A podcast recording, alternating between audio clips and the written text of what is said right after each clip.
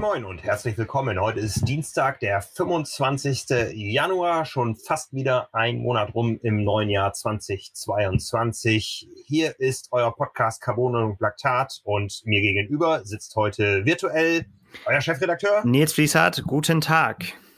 Und mein Name ist Frank Wechsel, ich bin euer Publisher. Ja, da sind wir wieder mit einer neuen Episode. Wir haben letzte Woche über das große Pro-Geschehen im Jahr 2022 gesprochen. Da werden wir auch noch ein Stückweise gleich drauf zurückkommen, um mal ein bisschen zu spoilern. Aber wir haben gesagt, wenn wir schon über die Pros sprechen, dann sind heute mal die Age-Grupper dran. Ganz genau. Aber so ganz ohne geht ja dann auch nicht. Es ist ja auch miteinander verwoben im Triathlon. Das ist ja auch das Besondere. Es ist miteinander verwoben. Und äh, ja, ich nutze das mal als Gelegenheit, das zu anzuteasern, dass ja auch unser Präsenter sowohl im Age Group als auch im Amateur Bereich bei den ambitionierteren als auch im Pro-Bereich unterwegs ist. Und dazu kommen wir jetzt.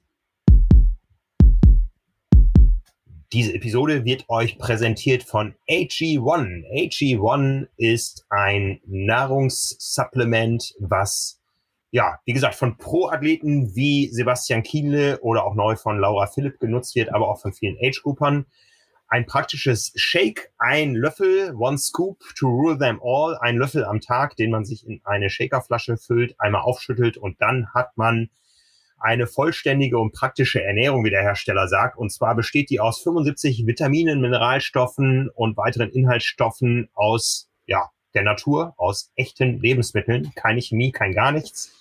250 Milliliter Wasser einmal am Tag, ein grünes Smoothie. Und wie gesagt, Profisportler nutzen es genauso wie Alltagshelden. Und das ganz egal, ob sie Paleo, Keto oder wie ich momentan immer noch komplett vegan unterwegs sind. Ja, AG1 wird aus Zutaten mit höchster Qualität oder ganz strenger Einhaltung von Normen, die äh, AG1 da sehr hoch setzt, hergestellt und auf Grundlage der neuesten sportlichen, Wissen, sportwissenschaftlichen und auch ernährungswissenschaftlichen Erkenntnisse immer wieder optimiert. Weit über 50 Iterationen hat das Produkt schon hinter sich und ihr könnt das auch testen. Und zwar gibt es ein besonderes Angebot unter athleticgreens.com slash carbonlactat. Wenn ihr da ein Abo bestellt, dann bekommt ihr eine praktische Shakerflasche dazu, eine praktische Aufbewahrungsdose, einen ganzen Jahresvorrat an Vitamin D3 und K2. Immer noch sehr wichtig. Es ist bei dir in Bremen wahrscheinlich nicht anders als bei mir in Hamburg hier. Heute sehr dunkel. Sehr grau. Die Haut, ja, sehr grau. Die Haut bekommt wenig Vitamin D und kann darum das, äh, nein, die Haut bekommt wenig Sonne und kann damit das Vitamin D schlecht synthetisieren. Und ähm, da ist eine Supplementation auf jeden Fall angebracht. Dazu ähm, gibt es, haben wir schon mal im Podcast hier drüber gesprochen, zum Thema Podcast komme ich gleich auch nochmal.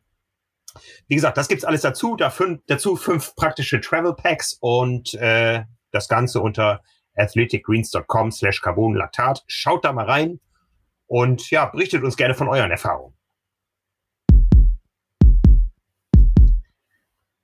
Das Thema Age Group Racing haben wir uns heute auf die Fahnen geschrieben.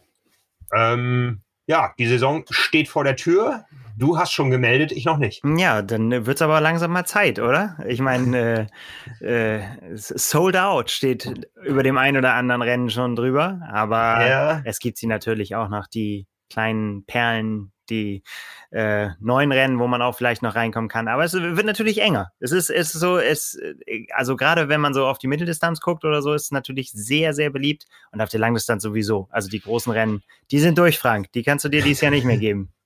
Hamburg ist ausverkauft, Frankfurt ist ausverkauft, Rot ist sowieso immer ausverkauft. Ja. Zählst du schon die Tage? Äh, das machst du doch für mich, oder? Du hast doch den Countdown laufen.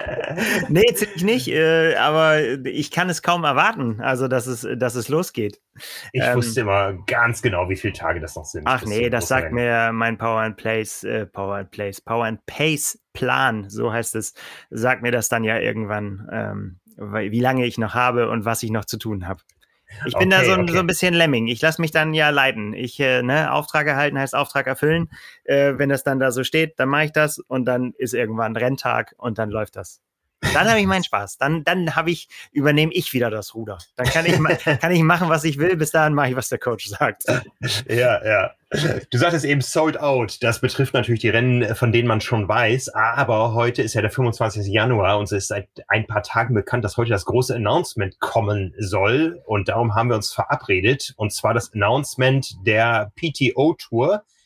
Jetzt werdet ihr sagen, das haben wir doch schon gehört. Ja klar, Edmonton, Dallas und äh, Chamorin mit dem Collins Cup. Aber wir wussten ja, das Ganze war von Anfang an so angekündigt, dass auch Age Grouper die Möglichkeit bekommen sollen, dort zu racen. Und zwar mit den Besten der Welt. Und dazu sind wir verabredet mit äh, Sam Renouf von der PTO und der wird uns jetzt mal ein bisschen einführen, hoffentlich auf alle Fragen beantworten, die wir uns ausgedacht haben. Äh, der wird uns ein bisschen einführen in das, was die, sich die PTO vorstellt, die ja Professional Triathletes Organization heißt, für die Age-Gruppe. Hi Sam, nice to meet you. Likewise. Good afternoon. Hi. Where, where, where, are you now? In London, so not not too far away. So please okay. please excuse my uh, my English. Um, we've just had a uh, chief operating officer join, um, who's from Germany. So maybe we can have some German speaking uh, content for you soon. But for the time being, please excuse my uh, my English. no problem. No problem. So uh, yeah, we are looking uh, forward to the 2022 season. But before we do that, uh, let's uh, give us some insights. Where's the PTO standing right now? Yeah, look, uh, just like you, we're looking forward to 2022 and hopefully all of us getting past some of the restrictions and impact of the pandemic these last few years. It's been so so impactful in a negative sense on, on triathlon. Um, last year was a great a great first year ultimately for the PTO. I say first year because you know it took us nearly five years to get the Collins Cup off the ground in the end. Um, obviously, no one saw COVID coming, but we were really we were really encouraged and in fact uh, emboldened is the word I'd use, which is why we've accelerated our plan now to grow from one event last year to four events this year, three of which are part of the new PTO tour that goes live today. I think within 45 minutes of us chatting, we will be live on the website. Yeah, this uh, will be a major change for pro racing, as we uh, talked about in our last week's episode. Mm-hmm. Uh, but it will also impact age group racing. Yes, that's right. That's what we're announcing today, or we've announced it already. But that's what we're we're opening up now um, to allow age groupers to come along um, and not only experience but be a, a major part of all of the events moving forward. Yeah, tell us about it. What can age groupers expect in this season? So, firstly, um, a couple of people have sort of said, oh, was this a change of plan, right? Is this being added later? Like, have you decided it's a different strategy? And that's really not the case. It was always the intention of the PTO since we started that we would have these five Grand Slam events that we're building up to. We've talked about a lot the majors, so the US Open, Canadian Open, Asian Open, European Open, and the Collins Cup. Um, of which in our, our first year, as you know, we're having the Canadian Open, the US Open, and, and the Collins Cup. So I'll add Europe and Asia later. And it was always the plan to include age groupers um, for for two sort of really important reasons. Um, one, it's a it's a practical reason. You know, the, uh, sport without spectators has been shown during COVID it's really not the same experience at all, right? We've all watched soccer with empty stadiums, and there's just not the atmosphere. And so, to us, the best way to bring an exciting, engaged spectator base is to is to have amateur participants alongside. Um, so that's the reason one. Um, but secondly, and probably more importantly, we think it's one of the most special things about triathlon is that you can take take part all the way up until you know your 70s and your 80s this is a there are there are no sports or very few sports really. It's only marathon and triathlon where you can have the very best in the world toe the line. And we as amateurs and i use myself in that category not that i that i do triathlon so much anymore um, can compare ourselves and experience almost the same thing you know unlike in you know tennis or golf you can't rock up on and play after Tiger Woods, or you can't go to Wimbledon and play in centre court. But with the PTO Tour, you'll be able to, as an amateur, um, toe the line alongside some of the greatest athletes on the planet. Uh, yeah, tell us tell us a little about uh, how it will work. Um, we know big events. Uh, you have a pro age, uh, a pro um, start line, and then some minutes later you have an age group start line. How will will it work in uh, the PTO races? Yes, look, great question. And this is a very big distinction to how the sport is traditionally run at the moment. Um, for us, it's important to have age group and professionals as part of the overall event, but we don't think it's practical or safe to have them at the same time. So with, with our model, we will have the mornings, primarily the mornings, uh, depending on which part of the world we are, dedicated to age group racing, and then we will clear the course we will shut down the shut down the, the field of play, as the sporting term is used, and then have the professionals um, compete in the afternoon, and and that allows us to do a couple of different things. One, as as you know, our model is around broadcast. And that means we have an awful lot of infrastructure on the course that normal events just don't have, right? Whether that's helicopters, it's TV cameras, it's extra timing crews, and we just don't feel it's safe to do that when we have amateur participants on the on the course. Let alone having someone like a Christian or a Gustav or a Jan or a Lucy flying past the age group is at the 50k an hour. Um, we just don't feel it's safe. So that's the, the the first reason why we separated. And then the second one is is actually more nuanced. It's, it's, consistent with what I was saying before. We feel that the you know the most passionate fans are often those that are there competing, but they're not really getting a front row seat if the only time they see the professionals is once going past them on the course. And we think that's a real loss, right? So so our model is uh, primarily on the Saturday we'll have um, 25 kilometers, so sprint distance racing as it's more traditionally known. On Sunday we'll have the 100 kilometer distance um, for the age groupers and people will get to to have their great experience out on the course pretend that they are Jan Frodeno or Daniela Ryf for, for the day and then finish up you know um, pop into the merchandise tent grab a towel or put on a t-shirt buy a hot dog and then be able to sit in the grandstand and if they've got friends and family or kids there they'll be able to say hey look that's what mom or dad just did a couple of hours ago we're just like these superstars um, so a very different dynamic to what you normally see in triathlon that's interesting. That's interesting. You talked about the distances. Uh, they are um, not exactly what athletes used to know. What uh, pushed you to the decision to to invent a new new new distance model?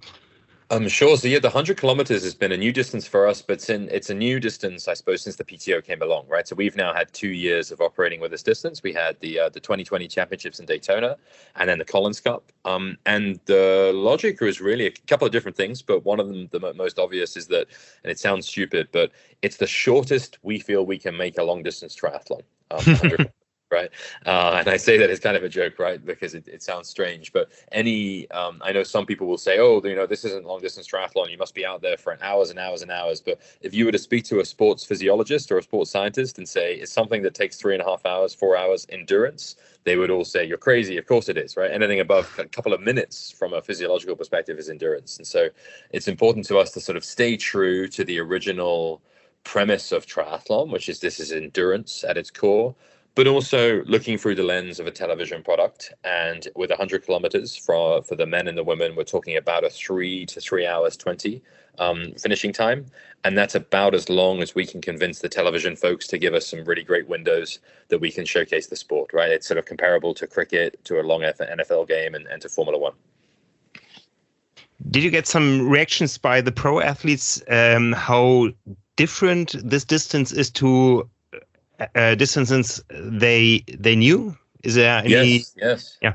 Yeah, definitely, um, and primarily around speed, actually, and which is, I think, is another benefit I should have said before. That you know, on the one hand, it's how short can we make a long distance triathlon and, and package it up for a TV. The other reason, and more as fans of the sport, is that we're at distances we feel that the athletes can go absolutely um, as fast as they can. And we really saw that both in the Collins Cup and Daytona. There were events where, you know, riding 50 kilometers an hour plus, and, and that's just exciting. Um, so you can expect all PTO races, regardless of the course, to be to be fast and furious, and that's really what we all love as uh, as fans of the sport. Yeah, you you told us about you have to uh, clean the field of play in a lot of triathlons, um, you can see the T1 action, and then you have to wait for two hours before the athletes come back. How will it be in the PTO tour? Will it be multiple uh, laps per per bike and uh, run session, or what? What what's the plan? Yes, it's it's a little different depending on the venue and depending where where we are. Um, so in Edmonton and Dallas, we're in uh, inner city locations, and so we're a little restricted by by the venues like that. Um, we have in all races there will be multi laps and really the trade-off will be and, it, and it's an important one for us operationally as you can appreciate is the trade-off is having laps that allow us to bring the athletes back and make it engaging as, as you point out but not having so many that we create the dynamic where you might have lapped athletes or even worse lots of drafting. And, and that's particularly relevant for age group racing. Like we really look at it as we spend a lot of time looking at the throughput of the courses to make sure that people have a great experience because for us as I'm, as I'm sure you know we have a 20 meter draft rule. So it means that we need a little bit more space or we need you know 33% more space roughly um, than in other races to be able to have athletes on the course. So it's a little bit of a trade-off between the multi-lapped effect, which works so well with Super League and with World Triathlon, um, versus being able to have people on the course and, and not have drafting. So um, kind of a mixture. Yeah. Um, you, you, you told us where the races will take place. Um, triathletes now Edmonton for a very long time. They know Chamarine for some years now, uh, and Dallas is almost unknown. Maybe there's something US people know, but we don't know yeah. it. So tell us about the three um, locations you have for the first year for the PTO tour. Yeah, absolutely. So let's go through the, through them by order. As you said, Edmonton, long-time host of triathlon. In fact, it uh, it matches Lausanne as the city that's hosted the World Triathlon Championships the most in history, um, and that was really important to us. Um, well, I should say not just important. Um, we were honored that a city that really respects triathlon and loves triathlon this much would would give us their venue to to host the, the first ever PTO event. So it was a real honor. Um, there's a team there uh, on the ground um, called Do North Events that have delivered countless events over the last you know last 20 years. Um, so really world class in delivery so that that's really the, the first place we're, we're going up in Canada. Then we will head, as you as you know, to Chamorin, so just outside of Bratislava. Um, been a long term, long time, excuse me, um, host of the championship with Challenge, um, and really for for those who have been uh, on your listeners would would know such an incredible venue for triathlon. Um, kind of in a more of a rural location, not really what you expect, and you're you know driving through the fields, and suddenly you you turn into triathlon mecca. This this amazing venue that has a fantastic hotel. It's got a 25 meter pool. It's got a 50 meter pool. It's got an athletics track, an incredible gym, all on the banks of the River Danube. Um, and we were really grateful for the support that the uh, organizers, which was Challenge Family, so the local organizing committee, um, and X-Bionic, the venue, gave us in, in launching the Collins Cup last year during COVID, which is why we've said, hey, let, us come back. Um, so two reasons. One, let's let, let us iron out some of the kinks you know from a first time event you know it went really well but there are definitely some things we want to improve and so that allows us to do that by, by coming back. And then secondly that we can give age groupers the experience now. So we're really looking at making this uh, i jokingly say triathlon disneyland for the week because it's such a great great great place to go then you know that that's uh, Chamorin. And to, to finish off your question, Dallas, yes, less of a location known certainly for the the wider triathlon community, but in specifically Las Colinas, Irving, which is the suburb of Dallas where, where the event will take place, has had a long history of, of having events. In fact, nearly 20 years ago, slightly over 20 years ago, I should say, um, the USAT, so the US Olympic um, uh, had their trials there. So that's that's how long triathlon has been going in Las Colinas. So they've got a bit of history. Certainly haven't had anything of the stature of the event that we're bringing, but we're excited to be able to come to an event which, in particular, one of the reasons we chose Dallas is it's a really accessible location. So this event in in Dallas takes place about 10 minutes drive from DFW International Airport, which is one of the most connected airports in the world. Like there's barely a, a major city or a country that doesn't have a direct flight through to Dallas. Uh, and so that means, you know, unlike the scenarios where, you know, let's call it, let's use Kona as an example. If you're coming from Europe, you've got to fly all the way to LA and then another six hours all the way to get to Kona. In contrast, this is going to be really accessible. And that's important for us to allow more people to engage with our professionals who we believe are the greatest athletes on the planet. Mm-hmm. mm-hmm.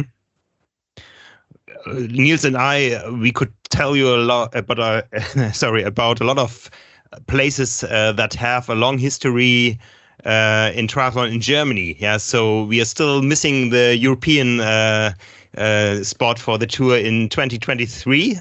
when can we expect to have a location? Yeah, so a great question. So we're in lots of discussions with different hosts now, especially now that we've announced the tour. So we were obviously already talking to folks over the last couple of years, but now that people have seen, now cities and regional governments have seen that the PTO tour has, has been established. Um, lots of discussions going on. I would say we'll probably announce the 2022 venues or sorry, 2023 in one go later this year. Um, so we'll, we'll probably look at sort of October, September, November towards the end of the year when we'll announce next year.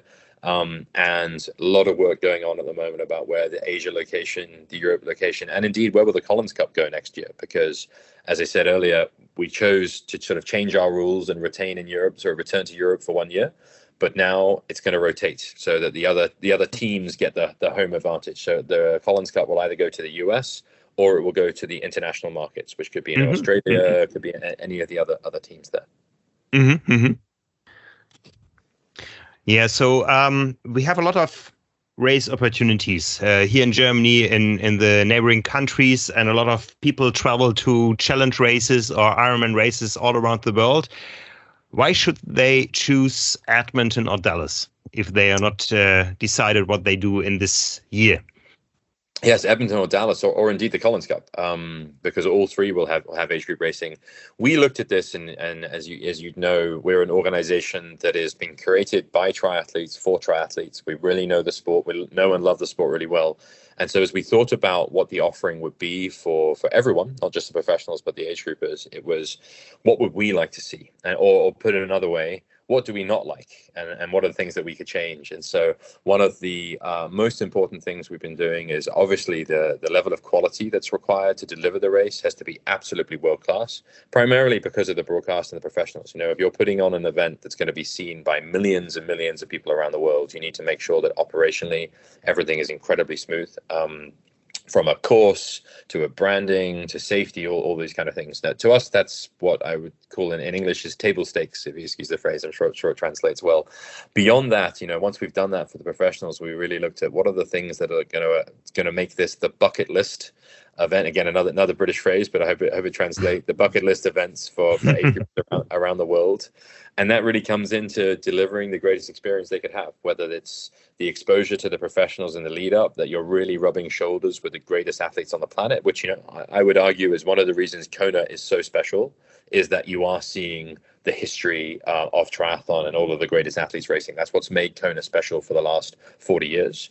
And we believe by having the very best athletes at Edmonton, at Dallas, at the Collins Cup, we will have a similar effect over time.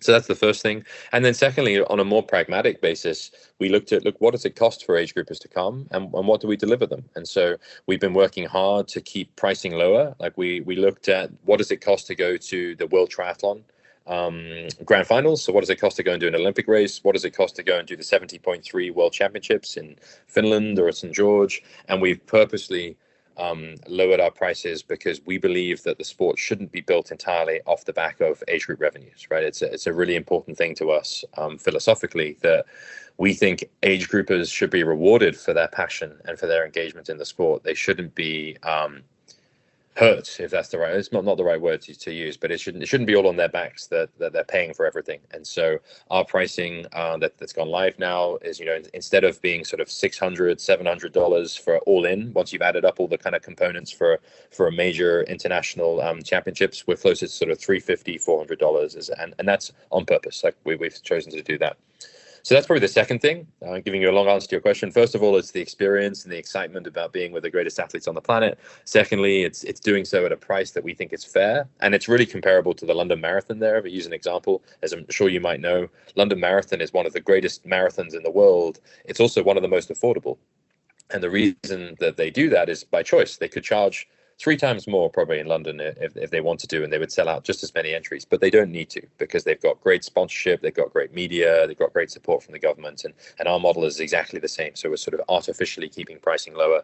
And then lastly, it's the experience when when you get there. So um, we've in, we've done a partnership with Finisher Picks that I don't think we've announced yet, but we're going to. So I guess I'm I'm announcing it by us talking to you today, um, where we'll have Finisher Picks, but instead of charging another you know thirty or forty dollars in the registration flow, we're going to include it for free because we think you should be able to celebrate your race and get your photos and share them with your friends, and that's a really key part of, of what we're doing. Um, and then lastly on clothing and kit and a swag bag. We'll we'll announce what's in the race pack in probably a month or so's time. But again, really looking at if this is the event that everyone wants to write home about, what are the kind of kit and clothing that should be included um, as part of their part of their package experience? Because we want people proud that they've been to the U.S. Open or to the Edmonton Open or the Collins Cup. Sounds great. Yeah.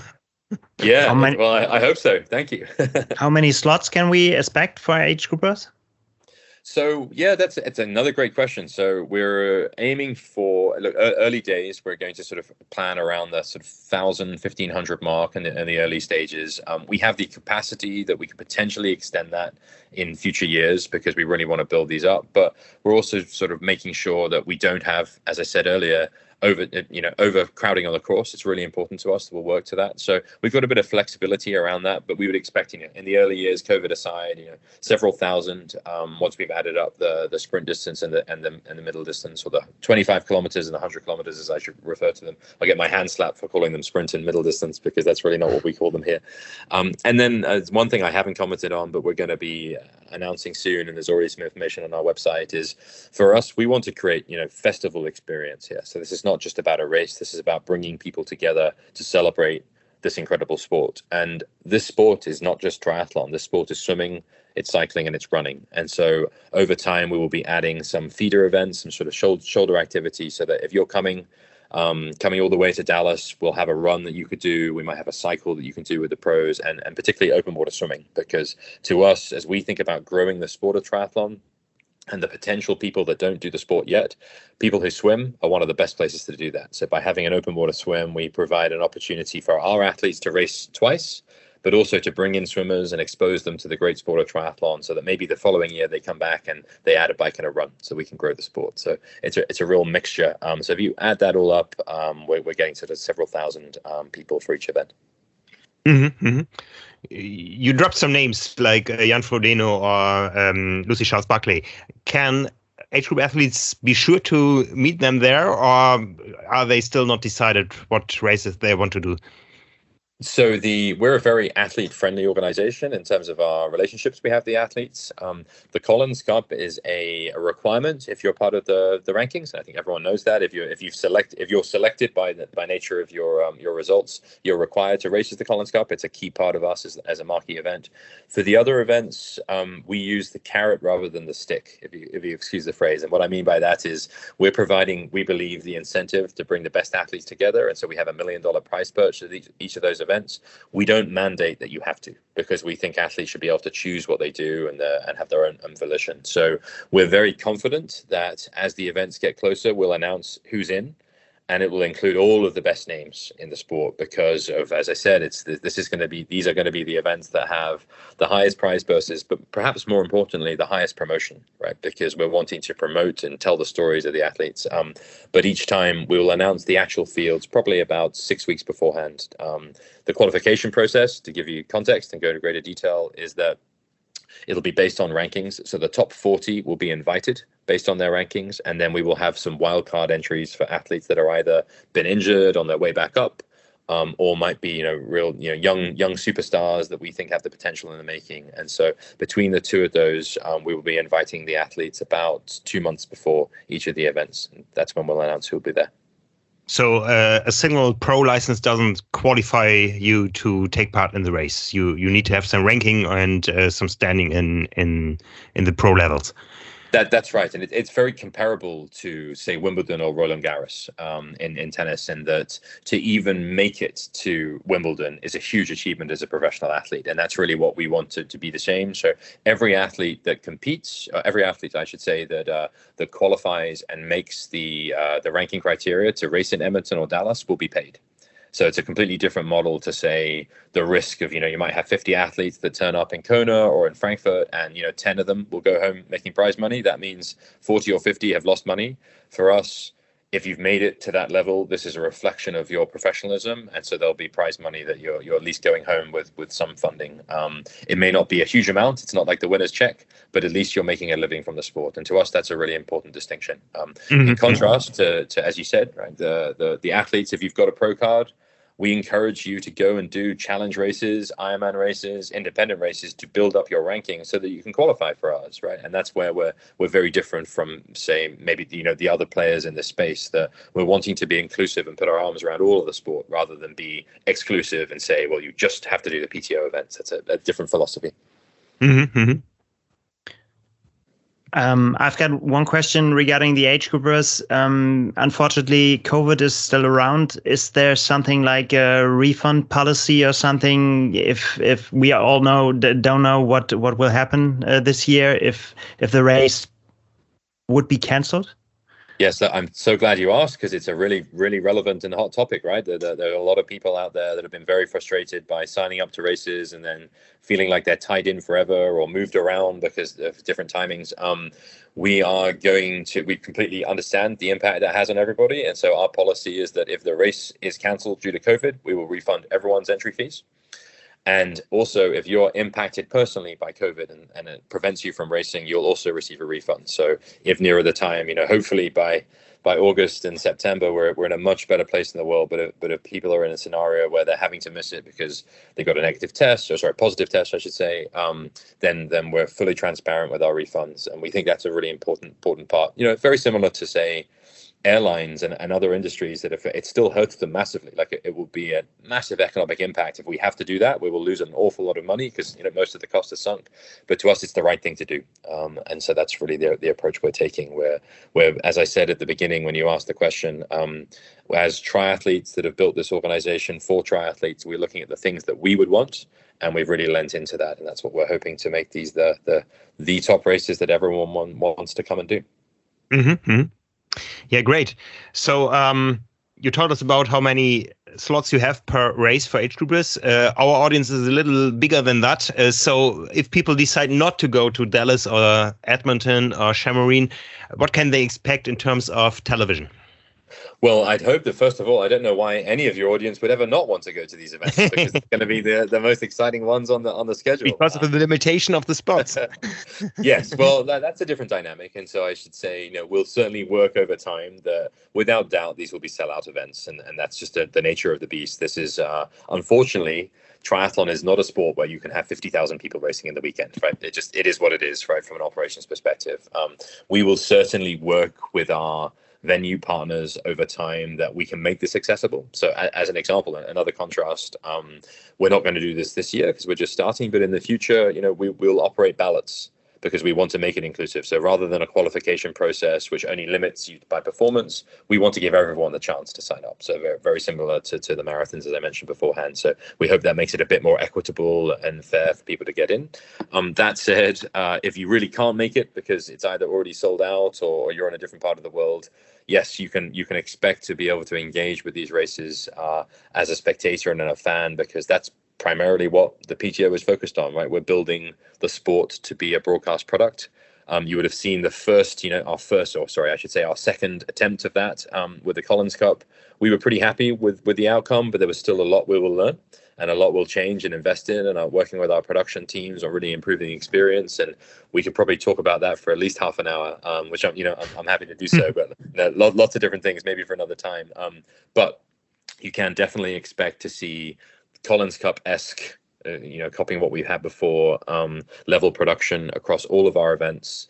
Um, broadcast both with linear partners, so whether it's you know the Eurosports, the CBCs, the uh, the BBCs of the world, or directly through the PTO's OTT solutions, which we are very hard at work on at the moment on some integrations of data and doing some interesting things around uh, around the experience, so that you can watch this broadcast for three or four hours, or you might choose to watch it for two or three minutes, go away and come back half an hour later and engage more and, and have the data to understand what's going on. Uh, we've been thinking about these from from lots of different perspectives. Mm-hmm. Great. Sounds interesting. yeah, thank you. Yeah, well, like I said, I could talk for at least half an hour on that topic. so maybe after we've got through our our first event this year, we can regroup on how the broadcast went and what you guys thought. Because you know we're, we're here to learn. We're the newest member. It's something we've said quite a quite a few times. We're the newest member of the triathlon community.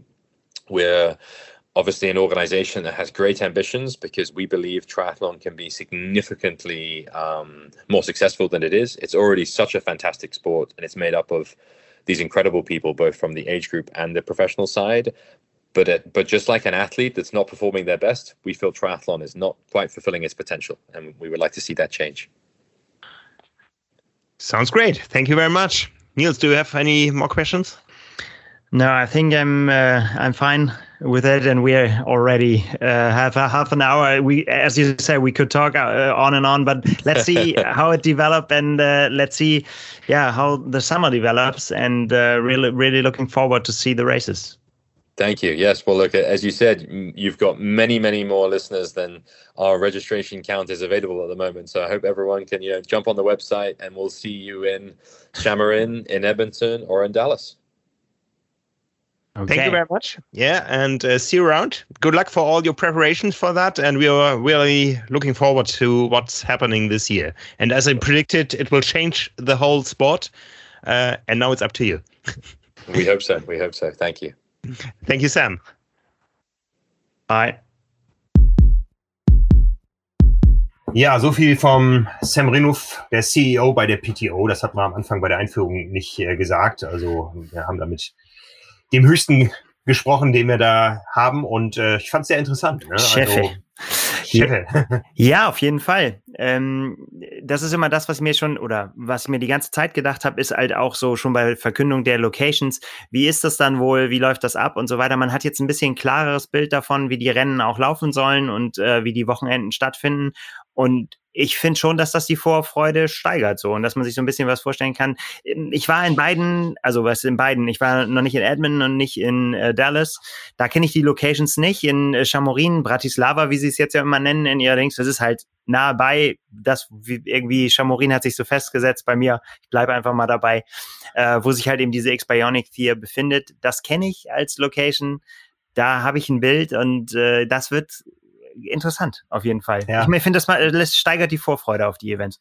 Ja, ja, er hat ja gesagt, in Edmonton ist es die Stadt, also Edmonton, ähm, da ist auch rundherum nicht viel. In Dallas soll es auch stadtnah sein, wir müssen ein bisschen aufpassen. Bratislava, nicht, dass das so wird wie bei Ryanair. Ich bin mal mit Ryanair von Frankfurt geflogen als Ryanair gerade neu war. Da musste ich aber von Frankfurt noch 100 Kilometer Richtung äh, Westen fahren, glaube ich. Und der Ryanair Airport Hamburg der zunächst äh, überall im Flugplan stand, das war auch, glaube ich, Lübeck oder sowas. Also ja, aber die PTO meint das da ernst. Ja. Also die wollen wirklich, ähm, die schauen ja auch nie den Vergleich zum Tennis, äh, wie Sam auch gesagt hat, oder zum Golf.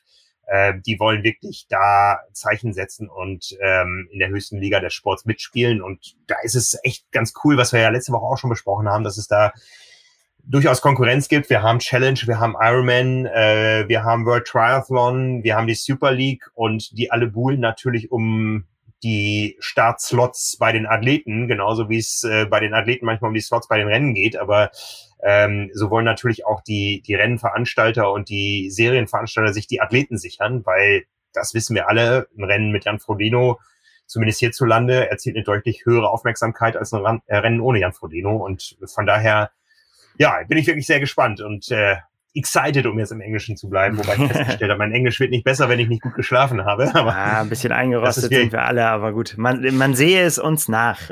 genau, genau. Ja, was meinst du? Werden da, werden da Deutsche reisen nach Edmonton und Dallas? Also Chamorin beziehungsweise Bratislava, um da im neuen Sprachgebrauch zu bleiben. Das wissen wir ja, da, da wollen die Athleten auch hin. Ja, also da hört man wirklich viele, die ähm, bei denen dieses Thema Championship von Challenge echt angekommen ist. Die ja. reisen nicht äh, nach Chamorin, ähm, sondern sie reisen zu The Championship und wollen bei The Championship starten. Und das wird spannend, ob das jetzt da auch funktioniert. Ja. Ja, es sind äh, verschiedene spannende Sachen, die er gesagt hat. Also ja, ich kann natürlich so in die Leute nicht reingucken, aber ich meine, wir sehen das ja auch bei den US-Rennen und so weiter, dass auch immer auch deutsche Starter dabei sind. Das ist ja für viele auch ja eine Gelegenheit. Wie sich das dann jetzt so ja, mit Covid und so entwickelt, das muss man mal sehen. Ich meine, die Refund Policy hat er angesprochen. Da müssen wir mal ins Kleingedruckte gucken, dann, äh, was das bedeutet. Aber ich meine, das wäre natürlich mhm. schon, schon eine gute, gute Geschichte, wenn man sagen kann, so, da ist man schon auf der sicheren Seite.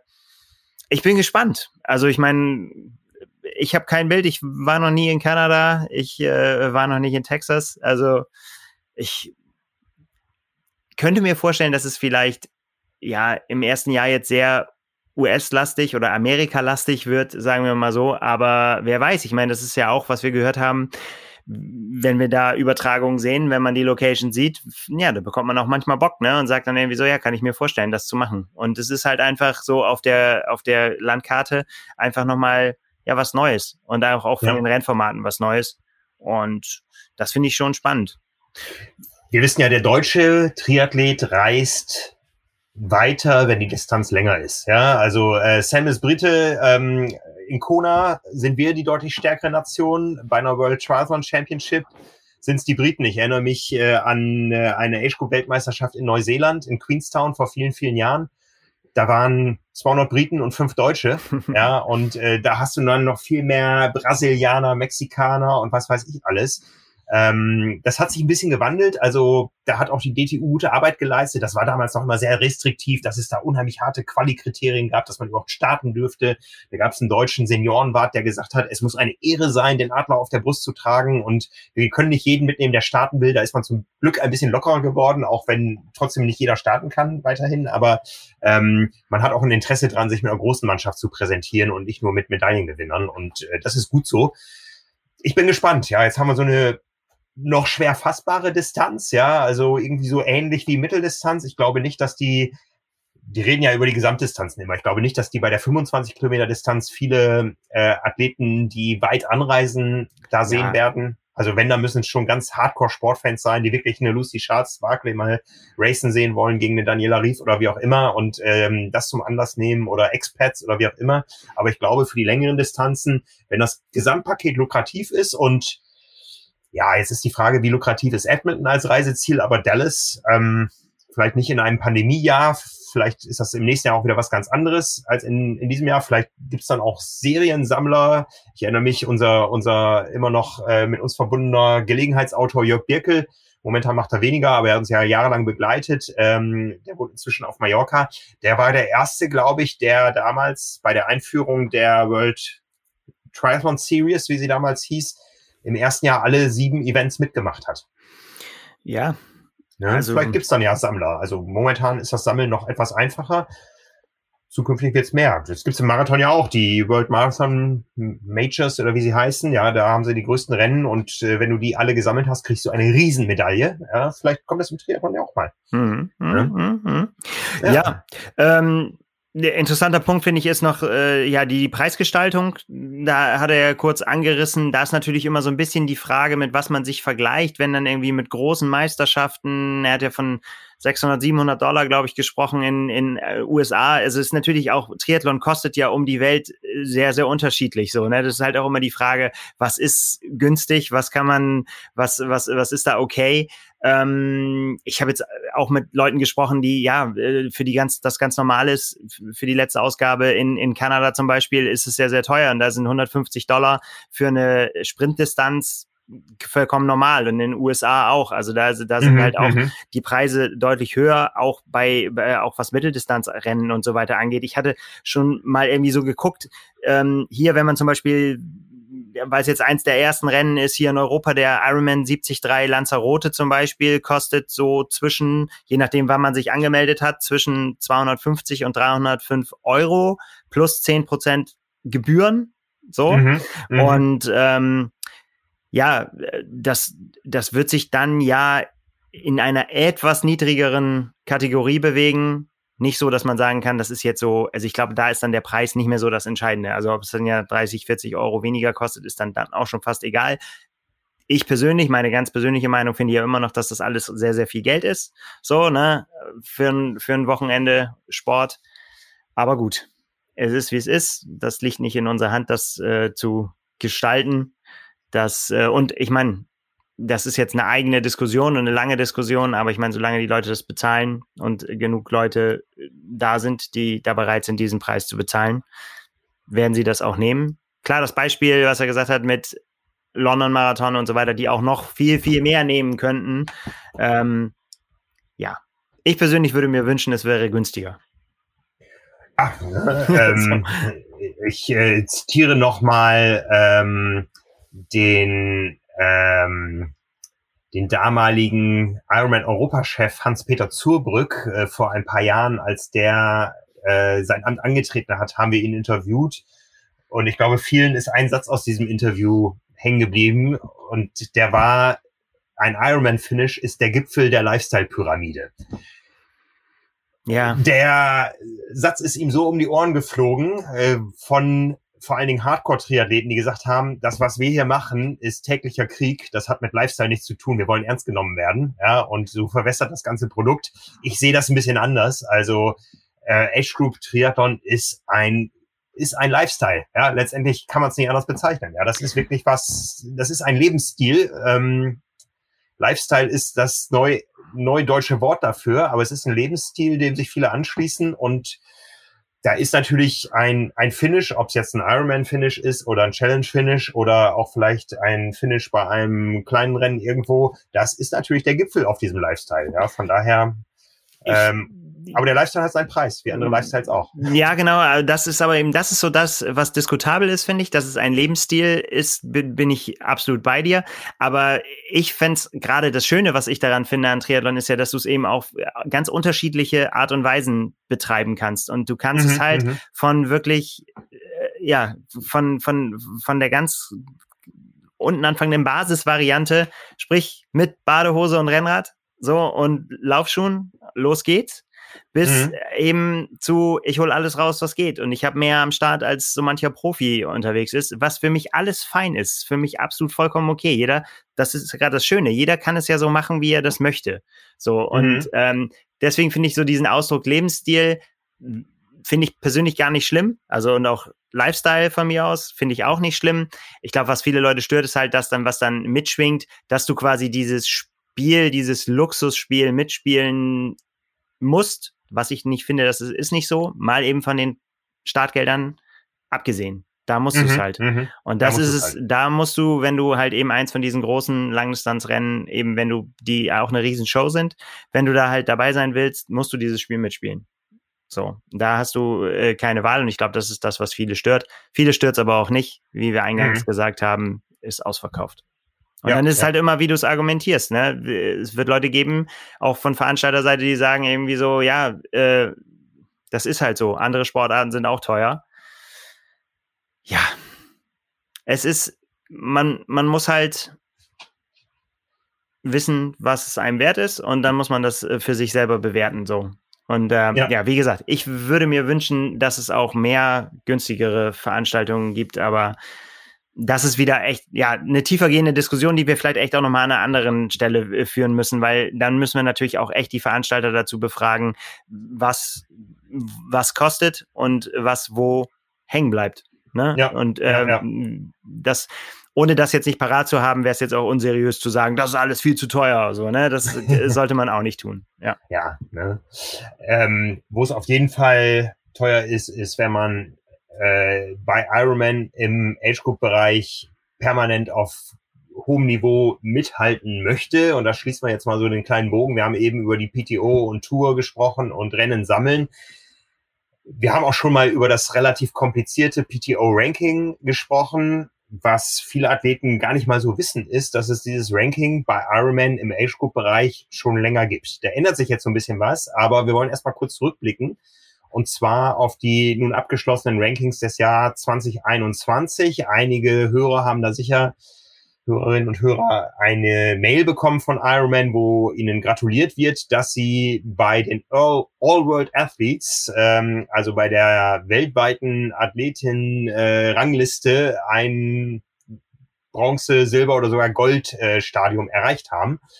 Und wir haben uns das mal ein bisschen tiefer angeguckt und können sogar verkünden, dass äh, vier Deutsche in ihren Altersklassen dieses Ranking äh, gewonnen haben. Und jetzt mache ich mir das mal hier auf und wir schauen mal rein. Also, das Ranking der PTO haben wir neulich erklärt, das ist relativ kompliziert. Ja, da geht es eben um den direkten Vergleich Mann zu Mann, Frau zu Frau.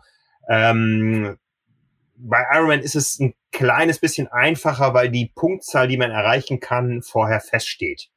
Und zwar ist es so, dass ein Sieg bei einem Ironman-Rennen über die volle Distanz belohnt wird mit 5000 Punkten. Ein Sieg auf der 73-Distanz wird belohnt mit dreieinhalbtausend Punkten und man kann, egal von welcher Rennkategorie, pro Jahr drei Rennen einbringen. Das heißt, die maximale Punktzahl, die man als Athlet erzielen kann, sind 15.000 Punkte für drei Altersklassensiege in, äh, auf der vollen Ironman-Distanz. Und das hat in diesem Jahr 2021 tatsächlich ein Athlet geschafft. Im Jahr 2020 waren es ein paar mehr. Nein, im Jahr 2020 war es gar keiner. Im Jahr 2019 dafür aber gleich fünf Stück. Aber wir wollen uns ums Jahr 2021 kümmern. Da hat nämlich Kurt Madden ein Amerikaner der Altersklasse 65 tatsächlich drei Ironman-Rennen gewonnen. Und zwar, wen wundert's, alle in den USA. Die hatten natürlich auch eine große Auswahl und intern wenig Reisebeschränkungen. Äh, Kurt hat gewonnen in Waco. Er hat gewonnen in Arizona. Das war auch seine schnellste Langdistanz des Jahres. 11 Stunden 23. Wie gesagt, Altersklasse 65 bis 69. In Tulsa hat er auch noch gewonnen und dann auch noch in Coeur d'Alene. War eigentlich gar nicht mehr nötig. Also drei Siege hat er hm. schon. Drei Siege kann er nur einbringen. Er hat insgesamt vier Ironman Volldistanzen in seiner Altersklasse 65 äh, gewonnen und damit kann man nur sagen, zu Recht führt er das weltweite Age Group Ranking bei Ironman an, ja, weil das ist eine Leistung, das muss man erstmal bringen. Da fällt dann fünfter Platz beim 73 Oregon gar nicht so groß ins Gewicht. Ja. Und es berechtigt dann zu diesen berühmten Aufklebern, die er bestimmt schon mal in irgendeiner Wechselzone gesehen hat, die dann stolz auf dem Rad prangen, ähm, ja, den man sich dann erarbeitet hat, diesen Erfolg, und dann kriegt man halt einen Aufkleber, welchen Status man hat, und dann kann man den tragen. Hast du auch einen Status an deinem Rad, Frank? Ähm, ich habe zumindest Silberstatus. Ich hatte es tatsächlich auch im Jahr 2017 mit meinen beiden Rennen, damals Ironman Hamburg, Ironman ähm, Italien und eine 73-Distanz, hatte ich auch mal Goldstatus, aber immerhin habe ich letztes Jahr mit zwei Statusrennen äh, es zum Silberstatus geschafft. 13. Platz in Hamburg und 15. in Südafrika oder war es umgekehrt, ähm, hat genug Punkte gegeben, weil es eben zwei Volldistanzen waren, dass ich da eben in äh, den Top 5%, glaube ich, für den Silberrang gelandet bin in meiner Altersklasse weltweit und äh, Silberstatus bekommen habe. Ja, da sage ich mal herzlichen Glückwunsch. Dankeschön. ähm, ich würde gerne noch äh, hier aufs Gesamtranking gucken. Der zweite Platz ist nämlich ein alter Bekannter, Mike Schifferle, ein Schweizer, Altersklasse M45 als Age-Cooper. Ich glaube, der war mal Profi der Name, da klingelt's, ja. Ja, der hat äh, die Idealpunktzahl knapp verpasst. Der hat nämlich gewonnen bei seinem Heimrennen in Thun, beim Ironman Switzerland und äh, auch beim Ironman Emilia Romagna in Italien gewonnen. In Vichy ist er Zweiter geworden, sodass ihm 66 Punkte auf die Idealpunktzahl von 15.000 fehlen. Der liegt also weltweit altersklassenübergreifend auf Platz zwei und auf Platz drei die erste Frau und das macht das Ganze so attraktiv, weil man eben Athleten unterschiedlicher Altersklassen und Geschlechter alle in ein Ranking packen kann. Ja. Ähm, wie gesagt, das ist auch der Ausblick dann, wie das zukünftig gewertet wird. Ähm, da sind wir wieder in der Altersklasse 65. Äh, Patricia Rosen hat nämlich gewonnen in Coeur d'Alene und auf Cozumel, ist Zweite geworden in Tulsa und äh, Wisconsin. Es gab für Tulsa ein paar mehr Punkte. Und äh, damit hat sie eine Gesamtpunktzahl von 14.797, ist weltweit dann eben als Frau auf Gesamtplatz drei.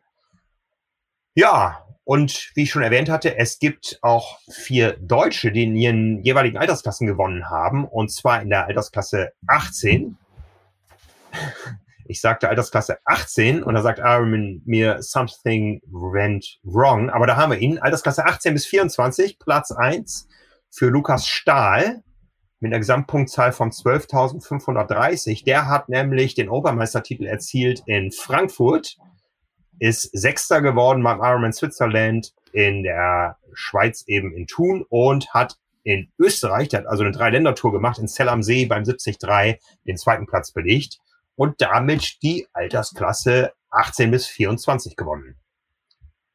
Gehen wir drei Altersklassen weiter hoch bei den Männern M35 bis 39. Da haben wir's Tim Konjaski, Gesamtpunktzahl 13.719, erreicht über, und da wird's jetzt spannend, äh, drei gute Ergebnisse, aber keinen Altersklassensieg. Das heißt, man kann auch über solide Rennen wenn es denn drei sind und in diesem Fall auch drei auf der Langdistanz, seine Altersklasse gewinnen. Er ist nämlich Neunter geworden auf Mallorca, Zwölfter in Thun und Sechster auf Lanzarote. Ja. Reicht für den Gesamtsieg in der Altersklasse. Aus meiner Sicht auch mehr als solide, aber. ja, gut. Ne? So, wir gehen zwei weitere Altersklassen äh, hoch und das kann ich schon mal vorausschicken. Wir haben nur Männer als Altersklassensieger. 13.500 Punkte. In dem Fall die Idealpunktzahl, denn es sind zwei Ironman-Siege und ein 73-Sieg. Für Christian Störzer in der M40, also in deiner Altersklasse. Der hat nämlich gewonnen in Thun. Mhm. 8 Stunden 15. Mhm. Ja, da muss man sich auch mal der Zunge zergehen lassen. War Gesamtrang 11 bei den Age-Gruppern, äh, hat gewonnen auf Lanzarote, da sogar mit Gesamtrang 8 und hat den Ironman 73 Mallorca gewonnen. Nicht nur in der Altersklasse, sondern insgesamt overall bei allen Age-Gruppern dafür dreieinhalbtausend Punkte gewonnen und ähm, geht damit als Sieger der Altersklasse M40 bis 44 aus dem Ironman Age Group Ranking fürs ganze Jahr 2021 hervor. Und wenn man sich die Altersklasse mal anguckt, dann sieht man, wie wie schön dieses Ranking eigentlich ist, weil es komplett international ist. Ja, also Christian Störzer aus Deutschland hat gewonnen vor, was ist denn das? Mexiko, der Ukraine, Argentinien, Australien, Großbritannien, der Schweiz, Finnland und zwei Amerikanern. Also ja. komplett weltweit verteilt. Ja, ja. Und, und sag ja? du? Nee, sag du. Einen hätten wir noch, aber Wolltest du hierzu noch was sagen? Ich wollte einfach sagen, wie weit ich entfernt bin von diesen, von, von diesen, ähm, ja auch von der Herangehensweise. Finde ich, finde ich sehr, also weißt du, das ist ja, man stellt sich ja immer vor, wie so ein Rennen wohl auch verlaufen wird. Und ich hatte äh, neulich auch schon mal äh, unter uns ja auch schon mal gesagt, dass ich jetzt langsam anfange, für mich so zu rechnen, auf was für eine Zeit das wohl hinauslaufen könnte am Ende so, ne? Also ohne, ich habe ja immer gesagt, ohne Zeitziel und ich, aber irgendwie muss ich ja meiner Familie sagen, wann sie mit mir ungefähr rechnen kann. Und äh, da gehen natürlich so die Rechenspiele los und so weiter. Und das ist aber alles ja auf einer so dermaßen anderen Ebene, als wenn man in ein Rennen reingeht, so wie den Ironman Hamburg oder Frankfurt oder weiß was ich, keine Ahnung, große Rennen und einfach sagt, ich kämpfe ja heute tatsächlich um eine Platzierung. Ich kämpfe um den Sieg mit. Ich meine, du hast das ja auch, du willst das ja auch. Ähm, das ist so eine andere Welt, in der diese Menschen sich bewegen im Vergleich zu meiner. Das ist einfach, einfach ganz an. Vielleicht ist das sogar, ja, anderer Sport ist es natürlich nicht, aber es ist einfach eine, so eine andere Herangehensweise, dass es einfach nichts miteinander zu tun hat eigentlich. So, das ist, finde ich, sehr, sehr faszinierend ich mache das ja auch nur alle vier, fünf Jahre so, dass ich, dass ich äh, mal gucke, wie weit es nach oben hinausgehen kann. Ja, das, äh, ich glaube, ich habe ich hab ja gelernt, wie viel schiefgehen kann und äh, wie auch meine Saisonplanung komplett über den Haufen geworfen werden kann und äh, habe ja noch viele andere Funktionen in diesem Sport. Ich könnte das nicht jedes Jahr hochkompetitiv da mitzuwirken. Also äh, um, um da beim Anfang zu bleiben, oder was wir eben gesagt haben, es ist dies Jahr wieder mehr Lifestyle für mich äh, als im letzten Jahr. Ja, ja, ja. Ne? Mach's nochmal komplett, aber dann können wir über genau. Motivation können wir ja gleich nochmal reden. Ja, ja, Ehre wem Ehre gebührt. Äh, wir sind in der Altersklasse 60. Äh, Wilhelm Schweiger hat die nämlich gewonnen. Auch da mit einer Idealpunktzahl für die Rennen, die er gemacht hat. Zwei Langdistanzen gewonnen. Auf Lanzarote und auf Cozumel. Er mag die warmen Inseln. Und dann hat er noch beim Ironman 73 in Venedig auch die Altersklasse gewonnen. Da gab's dann die dreieinhalbtausend Punkte. Also in dem Falle zwei Langdistanzen, eine Mitteldistanz gewonnen, Idealpunktzahl. Und jetzt schauen wir mal der zweite Platz, äh, was der denn eingebracht hat. Der hat nämlich tatsächlich ähm, ja auch zwei Langdistanzen, eine Mitteldistanz eingebracht, aber äh, ja, nur eins davon gewonnen, ein Rennen, Mark Malone aus den USA und damit ist eben Wilhelm Schweiger da der überragende Sieger. Ähm, er hätte seine Punktzahl nur ausbauen können, indem er statt der dritten Mitteldistanz noch eine Langdistanz gemacht hätte. Aber wie gesagt, auch da ideale Punktzahl weltweit die Nummer eins und damit verdienter Sieger dieser Altersklasse. Ähm, das, das, Ranking wird sich etwas ändern und zwar war es bisher so, ähm, ich glaube, es war so, du musstest in Top ersten Prozent deiner Altersklasse von allen Athleten, die weltweit Punkte eingebracht haben, und das sind dann sehr, sehr, sehr, sehr viele, musstest du sein, um das äh, Gold-Level zu erreichen. Ähm, in den ersten fünf Prozent für Silber, Silber und in den ersten zehn Prozent für Bronze. Das ändert sich. Äh, wir haben ja gerade schon gesehen, du kannst in jeder Altersklasse die 15.000 Punkte erreichen und zukünftig wird das so sein, dass die Punkte weiter in den Altersklassen gesammelt werden. Das heißt, du gewinnst die Punkte über deine Altersklassenplatzierung, wirst am Jahresende aber in einen Topf geworfen. Das ist das, was wir am Anfang gesagt haben.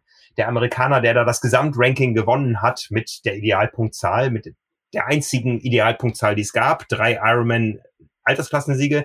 Zukünftig wird dann ähm, der Status anhand des Gesamtrankings altersklassenübergreifend gemacht. Das heißt, äh, du kannst als äh, 18-jähriger Mann genauso viel Punkte einbringen wie äh, als 75-jährige Frau. Es wird aber ein Ranking erstellt und da ändern sich dann die Prozentzahlen und zwar für das Gold-Level bekommst du oder mit einer Top 2% Platzierung bekommst du Gold-Level. Ähm, die nächsten 5%, also quasi bis sieben Prozent des Gesamtrankings Silber und die nächsten zehn Prozent, da sind wir dann bei 17 Prozent des Gesamtrankings, bekommen den Bronzestatus. Das heißt, ein Sechstel aller Athleten, die in einem Jahr beim Ironman oder Ironman 73 antreten, bekommen am Jahresende einen Status. Die Top 17 Prozent und wie gesagt, die Top 2 Prozent bekommen das Gold-Level. Was heißt das Ganze? Ja, es sind letztendlich ein paar schöne Sachleistungen und vor allem der Aufkleber am Rad, den du erwähnt hast. Ja, also ja. es gibt, äh, wenn du dann auch natürlich für die WM qualifizierst und da startest, äh, wirst du eingeladen ähm, zu einem kleinen Event. Ähm, du hast eine ähm, eine VIP-Schlange bei der Registrierung für die Athleten, äh, du bekommst eine kleine Startnummer, also die Athleten äh, mit Status bekommen immer die ersten Startnummern zugeteilt äh, bei den Ironman-Rennen und 73-Rennen. Danach geht's dann entweder altersklassenweise oder alphabetisch oder wie auch immer. Ähm, du hast äh, die Pole Position in der Wechselzone, ja, du musst also nicht lange zum Wechselzonenausgang laufen und nachher wieder rein. Ähm, du kannst dich manchmal für Rennen eher anmelden, du kriegst das Logo auf die Startnummer, du bekommst auch manchmal eine spezielle Badekappe, also meine Gold-Badekappe von 2017, die habe ich auch noch aufbewahrt. Man sammelt ja über so eine Karriere eine Menge Badekappen, viel Plastikmüll und kann die nicht alle behalten, aber ähm, kann sie weiter verschenken, wiederverwerten. Die Goldkappe habe ich tatsächlich äh, aufbewahrt. Ähm, ja, es gibt äh, 15% Rabatt im Merchandising Store äh, im Digitalen von Ironman. Es gibt einen speziellen Newsletter, es gibt manchmal besondere Partnerangebote. Ja, und den Aufkleber. So, und, und, den Aufkleber, wie gesagt. genau. Ja. Und das Ganze ist ein bisschen runtergestuft fürs äh, Silver- und äh, Bronze-Ranking, aber ich glaube, es geht gar nicht um diese, um diese Leistung, die dahinter steckt, sondern es geht darum, dass man ähm, sich ja, international vergleichen kann. Ja, ist tatsächlich auch schön. die Frage, äh, wie viele Leute das darauf anlegen, ne? Also ja, äh, explizit sagen, ja, ich bin jetzt irgendwie, das ist ja, da steckt ja das runtergebrochen dahinter, dass man quasi ja erstmal das Rennen gewinnen will, ne? Und ja, ja, ja. Also bei den anderen Menschen, die Triathlon machen wie du. Ähm, ich glaube, es ist tatsächlich nicht das Ziel, so ein Ranking zu gewinnen, sondern äh, das passiert zufällig nebenbei und am Jahresende freut man sich. Ja, also ich gucke da auch übers Jahr nicht rein, wie mein Ranking ist und wie viel Punkte ich nur noch bräuchte aus dem nächsten Rennen, um irgendwie, man weiß ja auch nicht, wie viele Punkte die anderen sammeln. Ja. Ähm, das ist was am Jahresende, wo man sich drüber freut. Und äh, ich habe das gesehen in Social Media. Es haben auch sehr viele ihre virtuelle Urkunde dann gepostet irgendwie und ähm, haben in dem Jahr und wir wissen alle, wie schwierig es war, in den letzten zwei Jahren überhaupt Rennen zu sammeln, die in die Wertung kommen. Ähm, die haben am Ende mit Stolz das zeigen können, hey, ich habe da was erreicht in dem Jahr und das ist auch gut so. Ja, das kann, kann ja eine Motivation sein auch dass man Auf jeden Fall. diesen mhm. Status mhm. will man haben oder einfach viel Starter sein. Ja. Ja, yeah. ja ne? also so gibt es ganz unterschiedliche Motivationen, diesen Sport zu betreiben. Absolut. Eine, die mich gerade äh, vor ein paar Tagen äh, gefesselt hat, war die äh, von, ja, das Video heißt so, deswegen können wir es auch äh, so nennen, Goat. Es geht natürlich um Jan Frodeno. Äh, ja. Die PTO hat ein kleines Video gemacht mit ihm, so mit Trainingsbildern und er erzählt darin eben, was ihn an Triathlon begeistert, was ihn antreibt und so weiter. Und ich habe auch so ein bisschen in die Kommentare reingeguckt und ganz viele haben gesagt so, ja, da spricht einer das aus, was ich denke. So, ne, das, das genau das ist es bei mir auch. Und ähm, äh, um das kurz zusammenzufassen, er, er sagt halt, ähm, Sport und Triathlon ist was für ihn, was ihn anzieht, was er machen muss. Er muss sich mhm. einfach bewegen. Also er, er kennt das oder vom Hören sagen, dass viele Leute äh, sich pushen müssen, um, um Sport zu machen. Sie müssen sich jetzt quasi zu zwingen. Sie müssen rausgehen, um irgendwas von der Couch wegzukommen. Und er hat gesagt, das ist, ist bei ihm nicht so. Er, er wird quasi angezogen. Er wird, er wird von dem, von dem Sport angezogen, dass er den, den macht und ähm, das, das ist es, was, was ihn antreibt. Und ich fand äh, einen sehr, sehr schönen Satz, den er gesagt hat, und da kann ich auch voll mitgehen, ist, ähm, was ihn am Triathlon fasziniert, ist, dass du dich da nicht durchschummeln kannst. Ähm, du, du musst, also der Sport gibt dir sehr, sehr viel zurück, aber bevor er dir was zurückgibt, musst du was investiert haben. Du musst was ja. eingeben. Du kannst dich dann nicht durchmogeln. Du kannst nicht an einem Tag Glück haben, glückliche Umstände oder irgendwie. Und, und da geht's ja tatsächlich darum, ähm, ja, nicht nur im Wettkampf, sondern in, in allem, auch im Training. Du, du, du hast immer die Wahl, mache ich noch dieses nächste Intervall? Ja, mhm. aber, ne, wir haben schon auch schon oft drüber gesprochen, äh, wie, wie, fies es dann ist. Und du denkst irgendwie so nach dem dritten von acht, ey Leute, wollt ihr mich veralbern? Alter, das, auf gar keinen Fall kann ich acht Intervalle heute. Das geht nicht, kann ich nicht machen. Mhm. Und dann machst du noch einen, dann bist du, äh, jetzt habe ich die Hälfte und dann arbeitest du dich so langsam ran. Und es ist immer deine Entscheidung, ob du rausnimmst und sagst, ja komm, den letzten schenke ich mir heute. Oder zu sagen so, ich bin jetzt wirklich hier jetzt dabei und ich ziehe das jetzt durch. Ja? Und äh, ich, ich mache jetzt noch das letzte Ding. Und fand ich ganz interessant, er hat gesagt, auch er hat natürlich immer diese Entscheidung in, in seinen Trainingseinheiten auch rauszunehmen und zu sagen, so, ja, komm, heute ist nicht der Tag, heute lassen wir es mal gut sein. Aber sowohl im Rennen als auch im Training sagt er, es ist extrem hart für ihn und er hat quasi auch im Training wochenlang damit zu kämpfen, wenn er sich dabei ertappt, das nicht, also nicht alles gegeben zu haben. Mhm. Das finde ich mhm. sehr, sehr interessant. Sehr, sehr, sehr, ich finde, das spricht so, ähm, natürlich zieht er seine Motivation aus ganz, ganz vielen Dingen, aber so dieses, äh, dieses Ding immer, das, und darauf kann man es, glaube ich, runterbrechen, alles aus sich, das Beste aus sich herauszuholen an diesem einen Tag. Und sei es im Training oder im Wettkampf, dass das ist das, was ihn motiviert. Und ich finde, da kann man nicht, bei dem kann ich schon, schon sehr viel abgewinnen. Bei mir ist es nicht so, äh, um dem, um das mal so runterzubrechen, dass ich sage, ähm, ich werde immer vom Sport magisch angezogen und deswegen mache ich ihn immer, ähm, sondern ich brauche schon irgendwie ähm, Ziele, ich brauche Wettkämpfe, wo ich mich irgendwie ja verpflichtet habe oder so und ähm, dann dann dreht sich das bei mir, dann ist so der, der, der Schalter wird dann umgedreht, so von irgendwie, ja. ich muss jetzt irgendwie, also wenn ich kein Ziel habe, dann verfalle ich schnell in so eine Liturgie und denke irgendwie so, hm, ha, hm, ob ich jetzt irgendwie hier im Nieselregen den Lauf unbedingt heute noch machen muss, ändert jetzt auch nicht wirklich viel.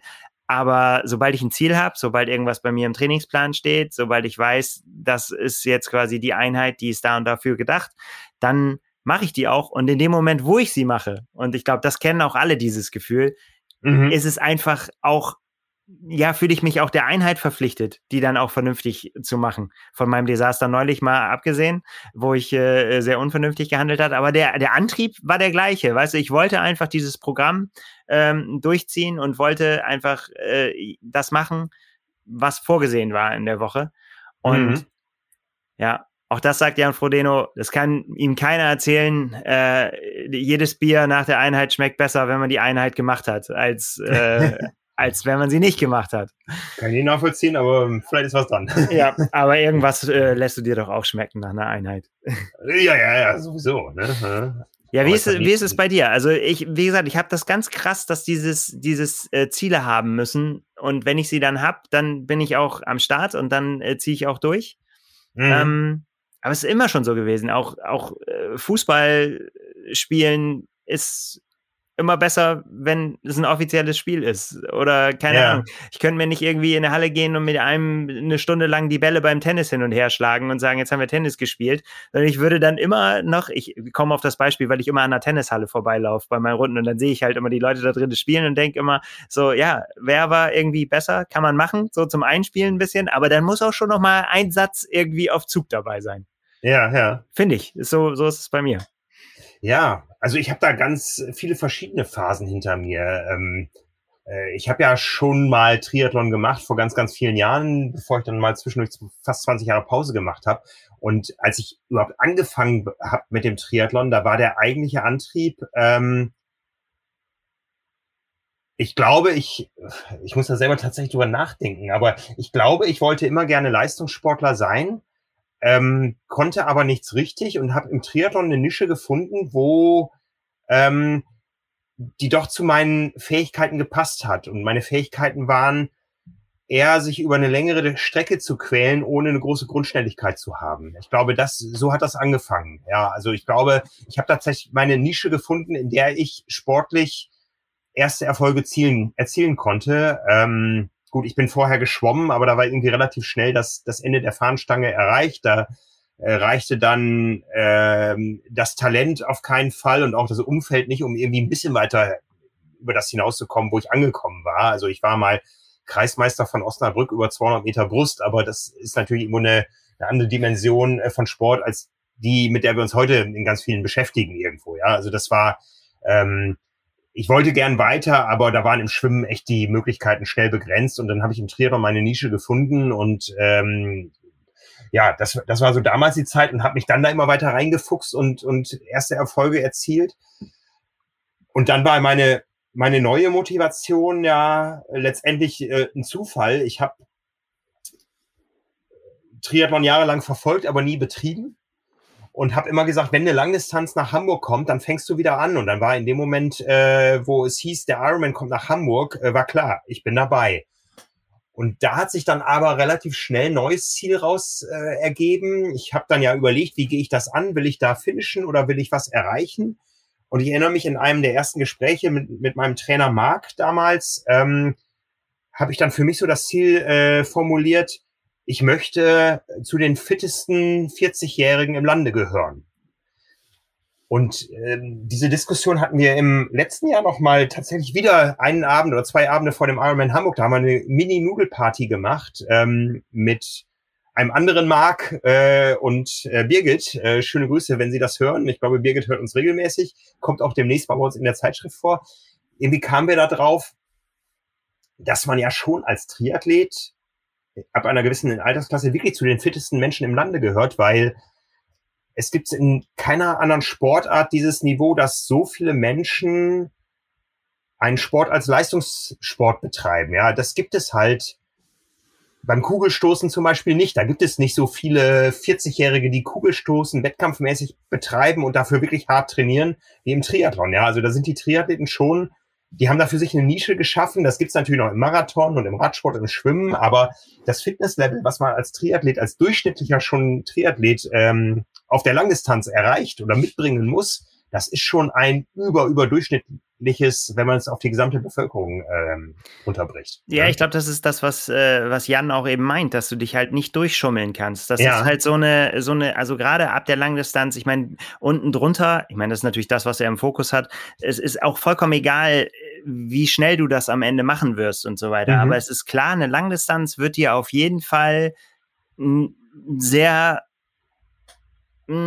ausgefüllten Tag bescheren und ja. der, das wird dich fordern und ähm, es ist egal, wie schnell das am Ende ist und, und es ist aber dieses Level überreicht. Das kennt ja jeder. Ich meine, also äh, schwimmen mal hin und lassen wir mal dahingestellt. Da sind schon ein paar hundert Meter für mich schon eine Herausforderung. Aber ähm, beim Laufen würde ich immer sagen, fünf Kilometer, zehn Kilometer, auch ein Halbmarathon. Ne, das, das kriegt man, das kriegt man hin. So, ne, das mhm. ist, das, wenn du dich bewegst und wenn so, das kann man auch mit relativ kurzer Vorbereitung alles schaffen.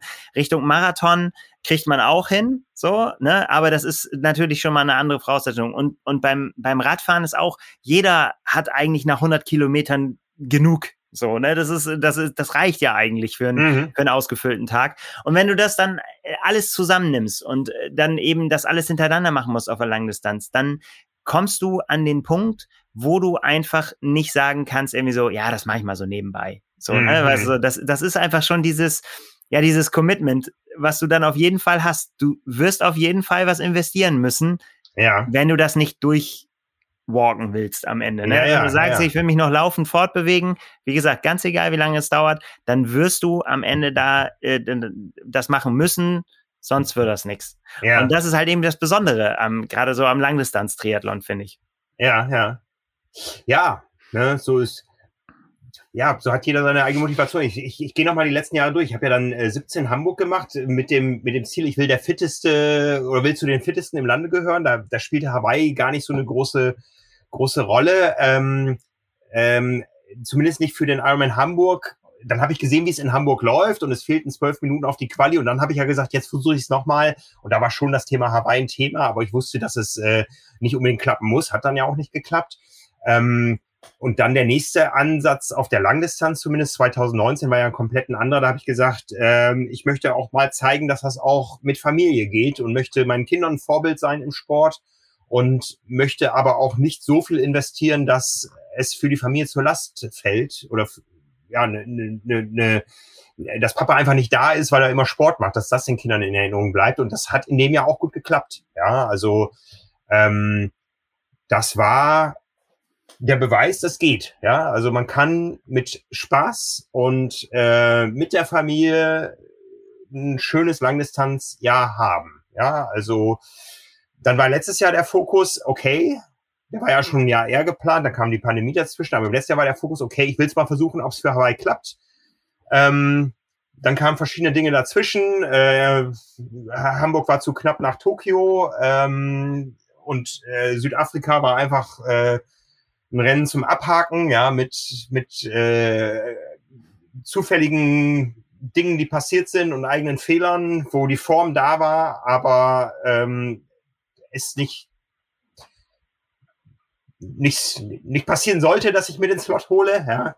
Äh, da war im letzten Jahr auf jeden Fall die, der Fokus wieder ganz klar auf dem Thema äh, Leistungssport und ich, ich habe das Ziel.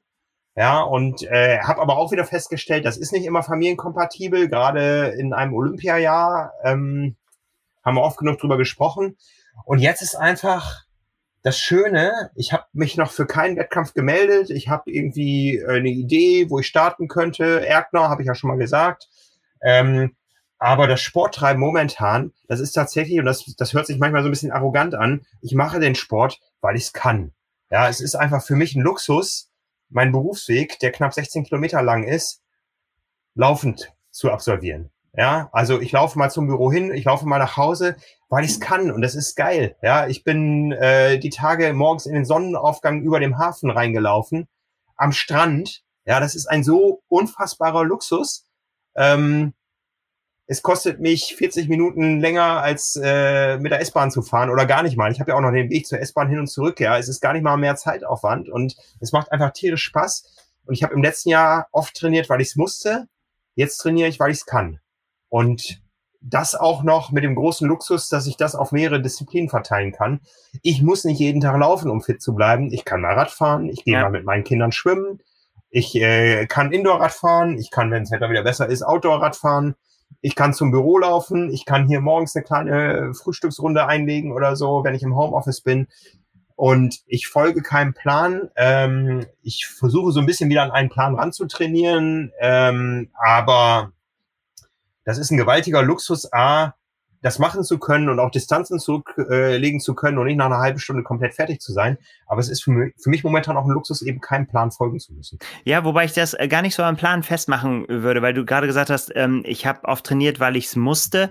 Ähm, klar, du musstest das, weil du ein bestimmtes Ziel erreichen wolltest. So, ne? Mhm. Ich habe, ich habe, ich trainiere auch nach Plan, aber ich trainiere nach dem Plan, weil ich das will weil ich einfach mich in einen akzeptablen Zustand versetzen möchte, um halt eben maximal viel Spaß haben zu können an einem, ja. an einem am Renntag. So, also überhaupt nicht auf ein Ergebnis gemünzt und überhaupt nicht irgendwie in Richtung, ich muss ein bestimmtes Fitnesslevel erreichen, damit ich eine bestimmte Zeit erreichen kann, sondern ich will einfach ich denke mir, je fitter ich bin an dem Tag, desto einfacher, in Anführungsstrichen, wird es mir fallen, da mit einem Lächeln über die Ziellinie zu laufen. Und das ist das Ziel.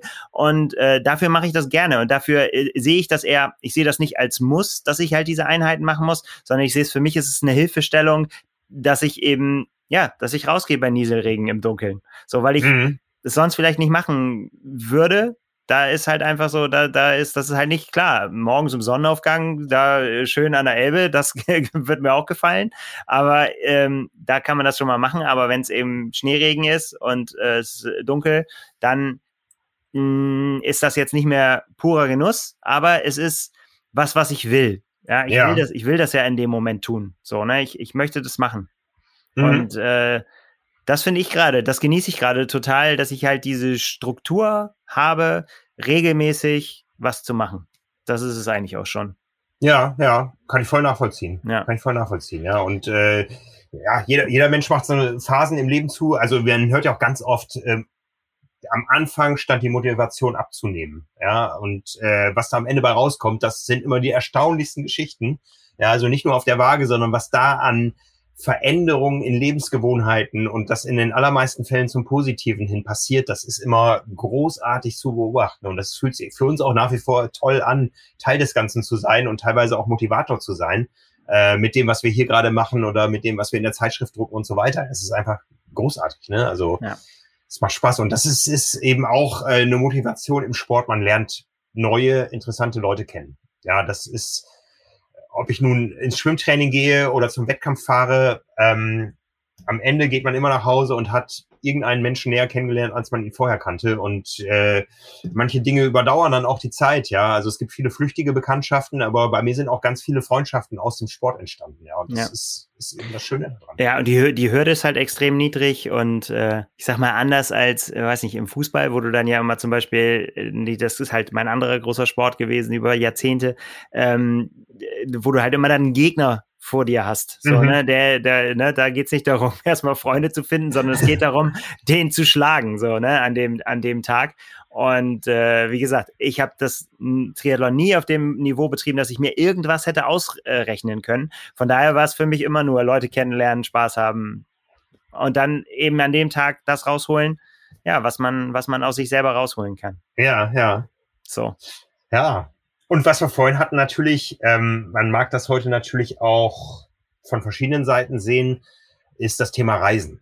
Ich meine, wir haben es gerade gehabt, wir haben äh, verkündet auf der Website, dass es einen neuen Ironman 73 in Ruanda gibt. Ja. ja, ich musste auch erstmal gucken, wo Ruanda genau ist in Afrika. Ich wusste Afrika, aber ähm, ja, kann man diskutieren, ob das nun sinnvoll ist, für sowas dahin zu fliegen. Aber wenn man es tut, dann sieht man hinterher die Welt mit anderen Augen, weil man mehr kennengelernt hat. Und ich hatte ja nun mal das Glück, dass ich eben auch beruflich durch diesen Sport sehr viel reisen konnte und habe viele, viele Dinge gesehen, habe auch manche Dinge ähm, aus Athletenperspektive gesehen, wenn ich da an die letzten Jahre denke. Ähm, jetzt gerade zurückliegend, äh, Südafrika war ein gigantisches Reiseerlebnis. Ja, manche fliegen für Safaris hin. Ich bin halt zum Triathlon hingeflogen, äh, habe natürlich auch eine Safari da gemacht, aber ähm, man darf das nicht immer verteufeln, dass man für den Sport irgendwo hinfliegt. Ähm, man würde vielleicht auch aus anderen Gründen dahin fliegen, ja. Und äh, es gibt äh, tausend Gründe, nach Mallorca zu fliegen und da ist die ähm, ein Wettkampf oder ein Trainingslager dort zu bestreiten sicher noch einen der gesünderen und äh, vielleicht auch mit mehr Erlebniswert. Gut, ich kenne, ich kenne den Ballermann nicht und weiß nicht, welchen Erlebniswert das hat, aber ich könnte mir vorstellen, dass sich der eine oder andere nicht mal an alle Erlebnisse da erinnert. Ja, ähm, und da sind wir wieder beim Thema Lifestyle. Ja, natürlich muss man diskutieren, wie viel Fliegen ist gesund äh, für einen selbst und vor allen Dingen für die Umwelt. Ähm, aber jetzt mit dem Auto quer durch Europa zum Rennen zu fahren, ist auch nicht äh, das, das Allerbeste, wenn man es nur darauf bezieht. Aber Reisen hat einfach die Menschheit dazu gebracht, wo sie heute ist. Und ich glaube einfach, dass Reisen auch zur Weltoffenheit beiträgt und ähm, ähm, nach wie vor wichtig ist. Und wenn man das irgendwie im vernünftigen Rahmen hält und das noch mit Sport verbinden kann, dann ist das nach wie vor eine großartige Geschichte, die ich auch nicht missen möchte. Ich versuche dafür eben meinen Fußabdruck in anderen Bereichen geringer zu, zu machen in Zukunft. Und äh, ja, werde sicher auch wieder für ein Triathlon reisen. Ob es nun Ruanda wird, äh, bezweifle ich mal, aber es, äh, es gibt viele schöne Locations im Triathlon, die man, die man sieht, ja. Und ja, das ist für viele sicher eine ganz große Motivation, einen Sport zu haben.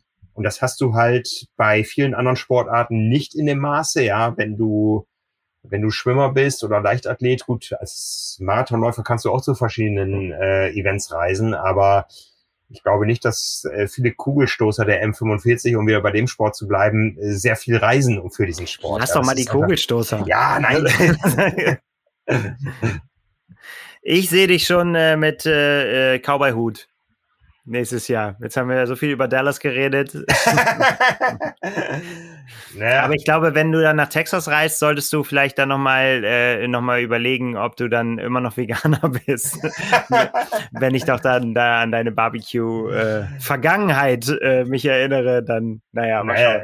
Erstmal, erstmal steht ja Utah auf dem Programm. Ich glaube, da trägt man auch solche Hüte, ja. Das werden wir dann sehen, ja. Das werden wir dann sehen. Das werden wir dann sehen. Ja, ähm, ja, Reisen bildet, kann ich nur sagen. Ist, ist mir heute wieder begegnet. Ähm, ganz, ganz anderes Thema. Ähm, ich musste heute an, äh, an kackende Kinder in China denken. Okay. Wie kommen wir da jetzt hin? Ja, ich musste in den letzten zwei Tagen ähm, ja, da müssen wir jetzt einen kurzen Exkurs machen. Ich musste in den letzten zwei Tagen wieder schmerzhaft lernen, wie komplex äh, die Welt doch geworden ist. Ja, also ähm, ich weiß, das kriegt man am Rande nur mit. Äh, wir leben in einer weltweiten Papierkrise gerade. Ähm, die hat sich schon länger angedeutet und der eine oder andere hat auch gemerkt, dass seit Oktober äh, ein anderer Preis auf der Triathlon steht und auch das Triathlon-Abo teurer, ist, äh, teurer geworden ist. Das liegt äh, in erster Linie daran, dass äh, das Thema Logistik und Transport ähm, teurer wird und aktuell leben wir wirklich mit einer eskalierenden Situation auf dem Papiermarkt. Die hat jetzt in erster Linie nichts äh, mit ähm, kackenden Kindern in China zu tun, sondern mit äh, streikenden ähm, äh, Menschen in Finnland. Ich hoffe, ich langweile die Leute jetzt nicht draußen. Aber es fällt mir gerade so ein. Ja, also wir haben schon im letzten Jahr ähm, das Thema Papier immer wieder auf dem Tisch gehabt, äh, in enger Verbindung mit unserer Druckerei. Ähm, dadurch, dass uns Rohstoffe fehlen äh, und Lieferketten unterbrochen sind, das haben wir also nicht nur im Bereich Elektronik, wo es viele Triathleten betrifft, oder ganz einfache mechanische Dinge wie Fahrradketten oder so. Ja. Äh, das Thema haben wir schon mal thematisiert, das werden wir auch wieder thematisieren. Wer in letzter Zeit versucht hat, ein Rennrad zu bestellen, der konnte eben nicht davon ausgehen, dass es am nächsten Tag geliefert wurde. Und das geht uns in vielen anderen Bereichen auch so. Ähm, ich habe heute mal bei Apple was bestellen müssen. Da sind die Lieferzeiten inzwischen auch deutlich, deutlich länger, als sie das vor kurzem waren. Das Thema Halbleiter ist da ein Thema, aber das haben wir eben auch im Bereich Papier. Und auch da haben wir es mit dem Rohstoffmangel zu tun. Und zwar ähm, durch verschiedene Faktoren. Äh, pandemiebedingt haben wir nämlich deutlich weniger Altpapier im Lande. Da gibt's ganz komplexe Zusammenhänge, die dazu geführt haben, wir haben weniger Altpapier und wir brauchen Altpapier für unser Papier, was wir ähm, bedrucken, um daraus schöne Triathlon-Zeitschriften zu machen. Und ähm, wenn dann noch ein Streik in Finnland dazu kommt, der ganze Städte lahmlegt, weil großen Papierlieferanten eben alles in gewissen Städten gehört, denen gehört die chemische Industrie, die man braucht, um Papier herzustellen, äh, denen gehört ähm, die Stadtverwaltung, wo dann auf einmal äh, das ganze Stromnetz zusammenbricht und das Abwasser nicht mehr funktioniert, weil in den Händen dieser Papiergiganten auch äh, Strom- und Entsorgungswerke liegen. Ähm, das ist gerade das akute Thema, dass, dass äh, ein Teil des Papiermarkts weggebrochen ist. Und wenn dann so globale Entwicklungen dazu kommen, die ich im Triathlon beobachtet habe oder durch Triathlon-Reisen. Jetzt sind wir wieder in China. Ich wollte gerade sagen, was ist mit den Kindern in China und was hat das mit Triathlon zu tun? Ihr merkt, ich bin gerade etwas verworren. Ich war in China zum Triathlon mehrfach, äh, ich glaube fünfmal, nee, einmal war es zum Schwimmwettkampf, viermal zum Triathlon und eines der Bilder, was sich bei mir eingeprägt hat, war, wenn man von einer Hauptstraße weggeht, dann wird man in ganz vielen chinesisch, chinesischen Städten sehen, dass es ähm, offene Abwässerkanäle gibt und Kinder, die auf den Straßen spielen und Bodies tragen, die ein großes Loch am Hintern haben. Chinesische Kinder sind nämlich groß geworden, äh, indem sie ihre Notdurft einfach auf der Straße verrichtet haben in die Abwasserkanäle. Das funktioniert wunderbar. Ja, also da war auch die Kleidung entsprechend auf, äh, dafür ausgerichtet. Wenn nun aber eine große Nation wie China auf einmal sich modernisiert und man in China entdeckt, Windeln sind eine praktische Entwicklung, dann fehlt weltweit Zellstoff. Und neben Altpapier brauchen wir auch Zellstoff, um das Papier zu produzieren, was wir ähm, brauchen, um Triathlon-Zeitschriften zu drucken. Und so hat eine globale Entwicklung in fernen Ländern, äh, eine globale hygienische Entwicklung damit zu tun, wie wir unsere Zeitschriften produzieren können und dass das irgendwann auch mal teurer wird. Das war ein gewaltiger Exkurs.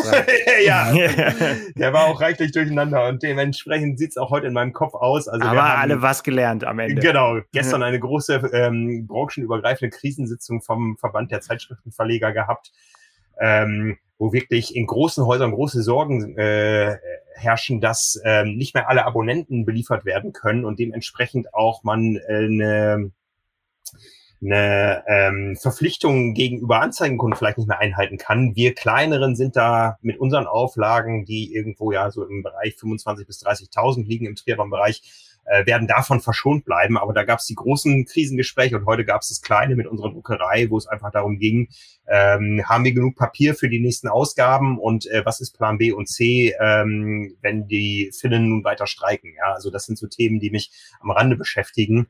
Ähm, es ist nicht nur Podcast aufnehmen und ähm, mit dir die Inhalte abstimmen. Da, da hängt manchmal ein riesen Rattenschwanz dran an anderen Themen, die mich dann eher beschäftigen als alle anderen. Und ja, so ist das eben. Gott sei Dank musst du nicht noch trainieren. Das ist ja genau. immerhin das. Ja, dementsprechend ist das Training gestern und heute auch ausgefallen. Aber das ist dann eben so. Und äh, das ist dann wieder der Luxus, dass ich keinem Plan folge und es ohne schlechtes Gewissen auch mal ähm, einen Tag gibt oder auch zwei oder vielleicht auch drei, wo ich eben nicht zum Training komme und es mir dann aber auch relativ egal ist. Die Vorfreude auf das nächste Training aber umso größer. Sehr schön. Ich habe das schon in der Mittagspause erledigt heute. Das war Sehr gut. schön. Deswegen sitze ich dir eigentlich auch, das kannst du nicht mehr sehen, weil es hier langsam dunkel ist, total verschwitzt auch noch gegenüber. Für Duschen hat es dann nämlich nicht mehr gereicht. Aber gut, ja, ist ja Podcast, da geht das ja. Ja, ja, ja. Und da hat sich dann, dann äh, hat das Thema Remote Working doch, doch auch eine andere Bedeutung und äh, absolut eine gute Entwicklung gebracht in der Pandemie. Boah, jetzt haben wir aber hier, boah, das waren aber jetzt äh, lange, lange Schleifen. Ja. Genau. Aber wie gesagt, dieses, dieses Thema Reisen und Triathlon, das ist was, was, äh, was mich über die letzten Jahre nachhaltig irgendwo geprägt hat, weil ich einfach viel gesehen habe, ja, und unterschiedliche Welten gesehen habe. Ich meine, wir reisen jedes Jahr in die USA, äh, nach Hawaii. Äh, Hawaii ist nochmal eine spezielle US-Welt, aber es ist immer noch die US-Welt, ja, ähm, ich war in der arabischen Welt, ich war in Afrika, äh, ich war in Asien und ähm, habe eben über diesen schönen Sport, teils beruflich, teils privat, ähm, viele interessante Dinge erlebt, ja. Und es gibt da wirklich äh, Erlebnisse, die sich eingeprägt haben. Ja, irgendwie auf der Autobahn in Bahrain ähm, mit dem mit dem ähm, Triathlon-Rad zu fahren und nebenbei fahren die SUVs und die Leute jubeln dir aus den Autos zu das war genauso ein tolles Erlebnis äh, wie ähm, ja, ein Finish in Südafrika ohne Zuschauer, ja, was sich eingeprägt hat. Ähm, oder der Ausflug in die, in die Pampa oder eben auch ein Ironman Hamburg, wo auf einmal ganz viele bekannte Gesichter am Streckenrand stehen, was wieder was ganz, ganz anderes ist. Ähm, oder in Thun äh, festzustellen, nein, in Thun war es gar nicht, in Rapperswil festzustellen, dass man mit einer Hamburger Übersetzung, die man hier überall fahren kann, bei stärksten Gegenwind und so weiter, dass man da eben nicht jeden Berg automatisch hochkommt, sondern ganz schön ja. kämpfen muss. Ne? Also ja, Reisen bildet. Lernen durch Schmerzen, auch ein ganz altes Prinzip. Genau, genau. Sehr, sehr schön. Ach ja, wir schauen mal, wo es uns hin verschlägt dieses Jahr. Ja, ne, also wie gesagt, ich muss mich da auch mal mit beschäftigen jetzt, wo ich denn starten möchte. Ja, und äh, ähm, es gibt ja, ja zum Glück auch so ein paar Möglichkeiten, die nicht immer gleich ein Wochenende anknabbern. Ich bin ja ein großer Freund dieser Zeitfahrserie hier bei Husum. Das ist immer mittwochsabends. Ja, und äh, so versuche ich ja auch in diesem Jahr, wo die Familie im letzten Jahr deutlich zu kurz gekommen ist, auch an Wochenenden mit viel Training, versuche ich das dieses Jahr ein bisschen anders zu gestalten und mir vielleicht auch mal Dinge auszupicken. Ich meine, du bist ein großer Freund des Hallig-Triathlon, der ist auch am Freitagabend. Ähm, nicht allzu weit entfernt hier, wo man dann einfach sagen kann, okay, Freitagabend racen und das Wochenende ist dann vielleicht frei. Mhm. Ist eine Option. Ja. So. Naja, ja, aber wie gesagt, das muss jetzt alles entstehen und da bin ich vielleicht schlauer und äh, ja, bin sehr gespannt, was da noch so kommt. Ne? So ist es. Ich würde sagen, wir machen mal einen Deckel drauf, oder? Jetzt ich haben wir schon, wir ja. haben jetzt schon so lange geredet, dass äh, ja, so lange kann ja, soll ja in diesen, äh, in diesen Tagen noch keiner auf der Rolle sitzen. Das wäre langsam reicht's. Genau, genau. Es ist ja auch nicht mein erster Podcast diese Woche. Es gab schon äh, gestern ein neues Podcast-Event. Und zwar gibt es auf einem Nachbarkanal jetzt das Thema Pasta Party im Podcast. Jeden Montag plaudere ich mit Caroline Rauscher, die viele ja aus dem Triathlon-Geschehen kennen äh, über das Thema Ernährung im Sport. Wir fassen das ein bisschen weiter. Also wir reden über Ernährung für Sportler und aktive Menschen. Das begrenzt sich aber mal nicht auf den Triathlonsport. Ja, Caroline Rauscher betreut zum Beispiel auch einige Athleten aus der Skisprung-Nationalmannschaft und die müssen natürlich in der Ernährung ganz andere Akzente setzen. Ähm, das Ganze soll unterhaltsam, lehrreich sein, aus jeder Episode soll jeder so seine persönlichen Take-Home-Messages mitnehmen, ähm, aber das Ganze immer mit dem Blick über den Tellerrand, völlig undogmatisch. Caroline ist da ja, und das findet man ja im Triathlon oder im Ernährungsbereich ähm, auch in verschiedenster Ausprägung. Sie ist absolut wissenschaftlich unterwegs und folgt keiner Re Religion in der Ernährung und so. Also da wollen wir wirklich an den harten Fakten bleiben. Meine Aufgabe ist es dann, so ein bisschen Dinge zu hinterfragen oder auch mal persönliche Meinungen und Erlebnisse mit reinzubringen. Und Caroline dröselt die dann wissenschaftlich aus. Auf, ähm, wer sie kennt, der, der weiß, was äh, uns alle da erwartet. Ich freue mich sehr drauf. Äh, gestern haben wir so eine kleine Einführungsepisode gemacht über das, was wir in nächster Zeit vorhaben. Und nächste Woche werden wir uns rückblickend über meinen veganen Monat Januar unterhalten und darüber, wie es für mich da weitergehen kann und äh, was hinter veganer Ernährung steckt, äh, wer sich im Sport vegan ernährt und man damit auch Leistungsfähigkeit überhaupt zeigen kann. Also da geht es nächste Woche drum. Ähm, Themenvorschläge sind da immer willkommen. Diese Woche haben wir äh, noch den Podcast von Power and Pace auf dem Programm. Es gibt den Trainingslager Podcast da mit Anna und äh, Björn Giesmann. Morgen Abend haben wir wieder Live-Ride. Ich habe ein bisschen was vorbereitet für den Live-Ride. Also alle, die auch nicht nach unseren Plänen trainieren, morgen Abend gibt's ein bisschen Musik und Impression von Fuerteventura zu den Intervallen. Wir fahren dreimal drei Minuten im EW-Bereich und zweimal sechs im G2-Bereich. Weiß nicht, steht das auf deinem Plan? Mm, herrlich, ja, ja. Ich glaube, es ist die Einheit aus dem Allrounder-Plan, die wir morgen fahren. Ja, Alle ja, ja. natürlich auch eingeladen, die mitzufahren. Ja? Ja, immer schön. Wobei, ich bin ganz ehrlich, äh, je mehr da zu tun ist in der Einheit, desto besser finde ich es. Also, äh, nichts schlimmer, als irgendwie stundenlang irgendwie noch auszufahren. Ich finde immer, je, je mehr äh, Inhalt und je mehr äh, mal schneller, mal langsamer, desto lieber ist es mir. Ja. Ja, und nächste Woche hören wir beiden uns nicht. Du hast Urlaub. Ja. Ich suche mir mal einen Gesprächspartner aus unserem Team. Mach das mal. Ja. Und dann bin ich mal gespannt, welches Thema wir uns da festlegen und äh, ob ich ein bisschen besser sortiert bin als heute. Ah, wird schon, wird schon, wird schon. Ja, dann wünsche ich dir einen schönen Feierabend. Ich begebe mich wieder in den Papierkrieg, der heute eine andere Bedeutung hat, als das Wort sonst so zu bedeuten hat. Aber äh, wir werden Lösungen finden. Alles klar. So soll es sein. Gut. Also, einen schönen Abend euch da draußen und bis zum nächsten Mal. Tschüss. Ciao, ciao.